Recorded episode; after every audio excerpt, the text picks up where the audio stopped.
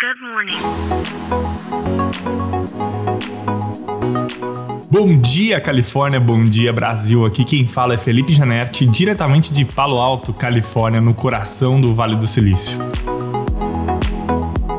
Hoje é sexta-feira, dia 17 de novembro de 2023. Essa semana, a o, a, Bay Area aqui, o Vale do Silício, uh, tem discutido como nunca assuntos como inteligência artificial. Aconteceu aqui nessa semana a APEC, que é uma feira né, de comércio, de colaboração entre a Ásia e os Estados Unidos. O presidente da China teve aqui, né, junto com o presidente Biden, aqui dos Estados Unidos, e o assunto inteligência artificial surgiu várias vezes durante essa discussão. Então, é muito interessante ver o quanto que os governos têm colocado esse tema nas pautas das suas discussões porque esse é um assunto que impacta muito né, a, a, nossa sociedade e os países como um todo. E nessa linha, né, nessa onda, o Airbnb anunciou uh, durante essa semana que ele está comprando uma empresa uh, de AI chamada GamePlanner.ai por menos de 200 milhões de dólares. Uh, e o CEO e, e, fundador do Airbnb disse que o motivo dessa compra é que isso vai acelerar muito a melhoria dos mecanismos de buscas, de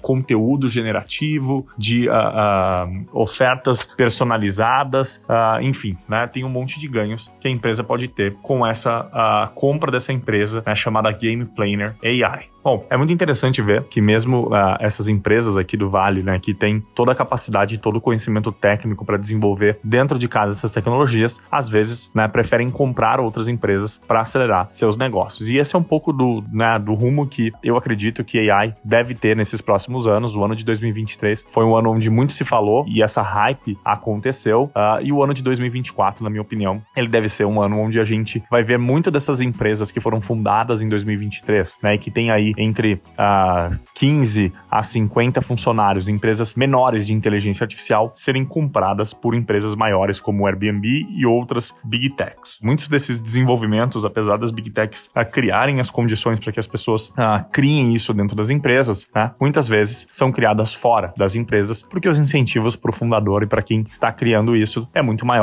né? Principalmente com essa visão de vender o negócio, de vender a solução para uma empresa maior, como foi o caso do Airbnb. Bom, então essa é a minha aposta que 2024 a gente deve ver cada vez mais empresas comprando soluções prontas que foram desenvolvidas aí entre 2023 e os anos anteriores. Eu acho que isso é uma reflexão para você que está ouvindo esse podcast. Se você uh, tem uma empresa grande ou média que tem condições de olhar para o mercado dessa forma, talvez essa seja uma saída, né? Criar o mundo dentro de casa nem sempre é possível, mas estar com seus radares ligados e olhando quais ferramentas você poderia comprar e plug and play na sua empresa ou no seu negócio seriam interessantes e acelerariam muito né, o desenvolvimento e a sua competitividade. Bom, então é isso. A gente fica por aqui. A gente se vê então na próxima semana.